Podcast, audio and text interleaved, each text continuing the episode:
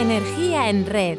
Hoy pone su energía en red la doctora Fátima Parra Plantagenet White para hablar de los cuidados paliativos pediátricos.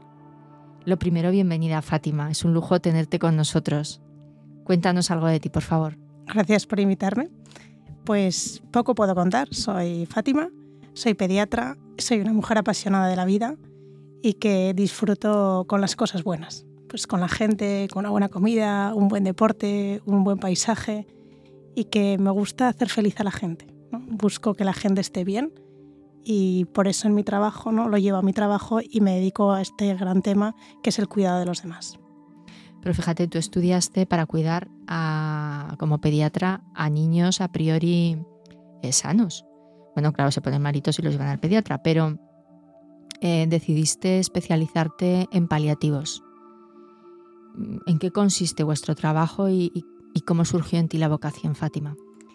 Pues cuando empecé a trabajar me di cuenta que no se atendía al niño desde un punto de vista global, se atendía de manera muy parcial, pues la manera el corazón, el pulmón, y yo echaba de menos esa atención integral del paciente. Y en una conferencia que escuché al doctor Martino y al doctor Sergi Navarro, encontré el tipo de médico que yo quería ser, ¿no? aquel que no atendía solo el cuerpo, sino también acariciaba el alma o sea, atendía todos los aspectos del hombre.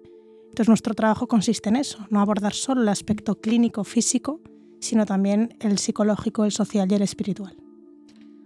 Me parece precioso, Fátima, pero me imagino que en vuestro trabajo el protagonista único no es el niño, es toda la familia con los padres, los hermanos, y que desde que dais la información hasta término hay una evolución. ¿Qué nos puedes contar de las familias y de cómo evoluciona? A ver, efectivamente, nuestra atención se centra en el niño, pero el niño no convive solo. Entonces, el niño y toda su familia alrededor. Nosotros atendemos a todos los miembros familiares y hago aquí especial hincapié en los hermanos, que son los grandes olvidados. Y mm, por eso el equipo psicosocial es fundamental en los equipos de cuidados paliativos, tanto de adultos como de pediátricos. Y la evolución en las familias, pues normalmente nuestro primer contacto suelen rechazarlo porque tiene una connotación los cuidados paliativos, pero finalmente eh, suele ser muy satisfactorio. ¿no? Muchos padres nos acaban diciendo, menos mal que os conocimos porque gracias a vosotros no ha cambiado nuestra vida. El manejo de la información es complicado porque mm, no es fácil ¿no? Mm, comunicar que tu hijo está enfermo, que va a morir ni incluso a un hermano, ¿no? Explicar a un niño pues, de 5 años, de 7, que su hermano va a fallecer. Pero por eso contamos con el equipo psicosocial que nos ayuda a manejar este tipo de, de situaciones. Y luego que es muy importante la confianza, ¿no? el vínculo que se crea con esta familia. Por eso es fundamental que la derivación a paliativo sea precoz, ¿no? que si puede ser en el diagnóstico o primariamente en cuanto se diagnostica una enfermedad que puede conllevar el fallecimiento del paciente, eso facilita crear ese vínculo y que toda la trayectoria de la enfermedad sea más llevadera. Por eso nosotros no solo llevamos a los pacientes en un tiempo pequeño, sino que a veces los llevamos durante 5, 10 años, 15, durante toda la trayectoria de su enfermedad y les vamos ayudando en los momentos en los que más necesitan de nosotros y a veces nos apartamos un poco, pero bueno, estamos ahí y ellos nos conocen, van creando vínculo y es más fácil luego cuando hay una situación ya de fallecimiento poder abordarlo. Pero fíjate, eh, como profesionales estáis constantemente trabajando con el dolor y ya no solo de la enfermedad, sino el dolor emocional de esas familias. ¿Cómo vivís esta experiencia? Porque formas parte de un equipo de profesionales. Así es, ¿no? Como decía en un libro que me leí, todo lo humano me, me, interpela, ¿no? Me afecta porque nosotros somos seres humanos y no nos puede dar igual el sufrimiento ajeno. Y nuestro trabajo conlleva un sufrimiento, claramente.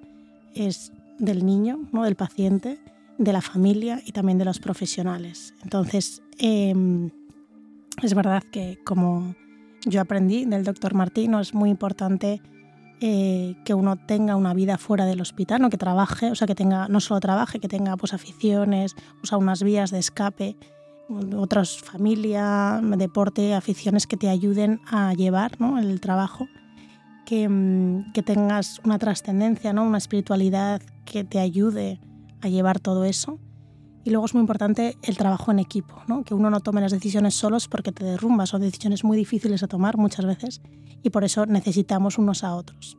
A veces nos gustaría tener más espacio de autocuidado, ¿no? de cuidado del profesional y mm, a veces se, solicita pues, una aportación externa de un psicólogo o el mismo psicólogo del equipo pues nos, nos, ayuda, ¿no? No tanto como quisiéramos, pero, pero sí, se intenta cuidarse porque es verdad que conlleva mucho sufrimiento.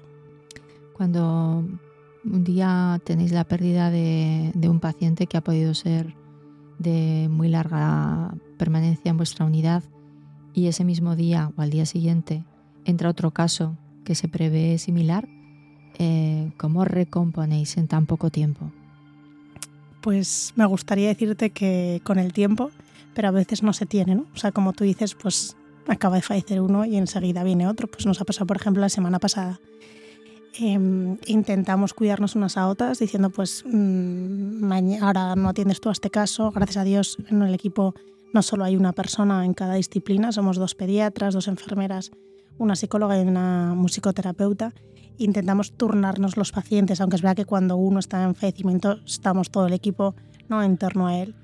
Y mm, te diría que con tiempo y luego mucho con la comunicación. O sea, nosotros intentamos hacer eh, sesiones de equipo en la que uno expresa lo que ha sucedido y lo que le ha supuesto para él o para ella. ¿no? De hecho, el otro día, tras el fallecimiento del primer paciente, al día siguiente tuvimos una sesión en la que cada una dijo, yo pienso esto, me ha pasado esto, me ha pasado factura lo otro, y yo creo que eso es muy bueno, el expresar los sentimientos para que todo el mundo te acoja o te ayude ¿no? a soportar esa pérdida, porque en el fondo nosotros también perdemos. Y mm, hacemos un poco eso. ¿Y es fácil cuando tenéis que visitar a las familias en sus domicilios? Bueno, no sé si fácil es el adjetivo ¿no? que yo le diría, pero mm, para mí es lo más satisfactorio porque te abren las puertas de su vida ¿no? y entonces entras de lleno y, efectivamente sí se puede decir que es más fácil que en el hospital porque él está en su terreno de dominio. ¿no? No, entonces tú en el fondo llegas a su, su zona de confort. Eh, para el profesional es más incómodo porque nuestra zona de confort es el hospital. ¿no? Estás como en tu dominio y llegas allí, pero también te ayuda a arrodillarte a los pies de esa familia que está poniendo en tus manos la vida de su hijo.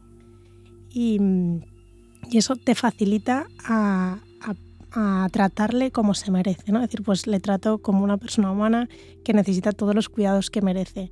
¿Es difícil? Pues sí, en ocasiones es difícil, pero, pero bueno, mm, es lo más bonito, ¿no? Es bonito decir que una familia te abra las puertas de su casa y en el que tú entres y, te permita ¿no? establecer ese vínculo de confianza, de, de cariño y poder tratar allí a la familia, porque el niño, como todo el mundo, donde mejor estás en su casa, ¿no? Es lo que intentamos también brindar, que los pacientes fallezcan y estén en casa el mayor tiempo posible.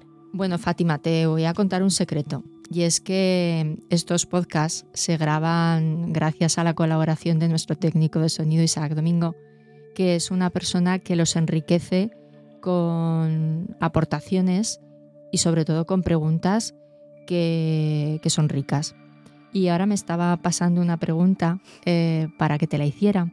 Y es que le llama la atención que un médico hable de la importancia de la espiritualidad, de la parte espiritual. Eh, sí que me gustaría que, nos explicaras un poquito más esto, por favor. Eh, sí, me alegro que os haya llamado la atención. Gracias Isaac por hacer esta pregunta. Eh, a veces pensamos que el ser humano es solo materia, pero si uno ve, ¿no? si uno percibe, el amor no se toca. Puedes ver las consecuencias de ello, pero tú si hablas de amor, no puedes, no es tangible. Por tanto, el hombre tiene una, una espiritualidad que no solo es la religiosidad, que también la espiritualidad incluye la religiosidad. Pero el ser humano tiene un sentido de vida. Eso es lo que hablamos de la espiritualidad, un para qué. ¿no? Un por qué estoy en esta vida y un para qué. De hecho, es muy bonito como todo el mundo antes de morir quiere cumplir el por qué ha venido aquí. A mí me impacta, por ejemplo, un niño cuando nos estaba falleciendo, pero no fallecía y nosotros preguntamos qué pasa, qué pasa. Y la psicóloga nos acompañó y le preguntó al niño, ¿no? hablando con él, le dijo, ¿qué te pasa? Y el niño dijo, no sé quién va a cuidar a mi muñeco. Y, y la psicóloga le dijo, bueno, ¿a quién se lo quieres dar tú? Y el niño dijo, a mi hermano. Entonces el niño pequeño le donó su muñeco a su hermano, le dijo, ¿me lo vas a cuidar? Y su hermano le dijo, por supuesto. Y a la media hora falleció. Él, era un bebé, ¿no? Bueno, un bebé, tenía cuatro años. Pues al final todos tenemos un sentido de vida, decir, pues ¿para qué estamos aquí? Pues él sentía que tenía que cuidar a su muñeco.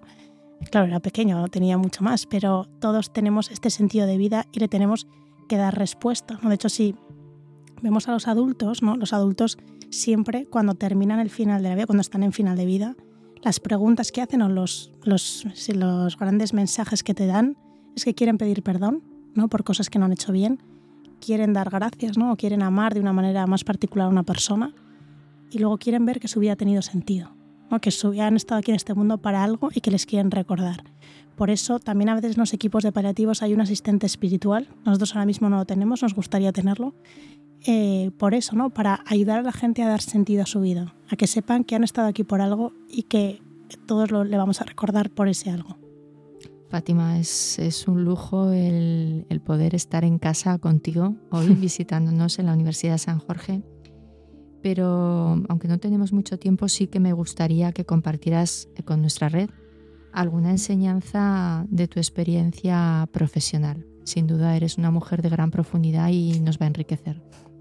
Bueno, yo creo que mmm, lo que he aprendido en estos años es que los niños son maravillosos, los niños nos enseñan tantas cosas de la vida, pero que somos los adultos los que nos cerramos los ojos, ¿no? Entonces tenemos que aprender a abrir, abrir los ojos y a percibir lo que ellos nos quieren decir. No son grandes eh, profesores de la vida, ¿no? de decir, eh, la vulnerabilidad, todo ser humano es vulnerable y es dependiente de los demás. Y nos hemos acostumbrado o queremos cerrar los ojos a esta realidad que nos hace humanos. De hecho, cuanto más dependiente y cuanto más vulnerable, más capacidad de ser amado, ¿no? más amable es una persona. Por eso yo he aprendido de ellos, ¿no? de los niños, que tenemos que hacernos más dependientes y más vulnerables. Tenemos que aceptar esa condición humana que no la aceptamos y a mí me ha ayudado, ¿no? Para decir, bueno, tengo que aprender a pedir ayuda, tengo que aceptar la, mi vulnerabilidad propia y enseñarlo a los demás. Y luego también aceptar lo que la vida va, va, trayendo, ¿no? Pues cuántas veces nosotros no aceptamos lo que viene y eso nos lleva a frustración, ¿no? Tristeza. Y en cambio los niños aceptan que todos nos vamos a morir y ellos lo saben, ¿eh? Y es maravilloso ver cómo ellos aceptan la muerte mucho mejor que incluso los padres. Me dejas sin palabras, Fátima. No puedo por menos que darte las gracias. A ti. Gracias por estar en red.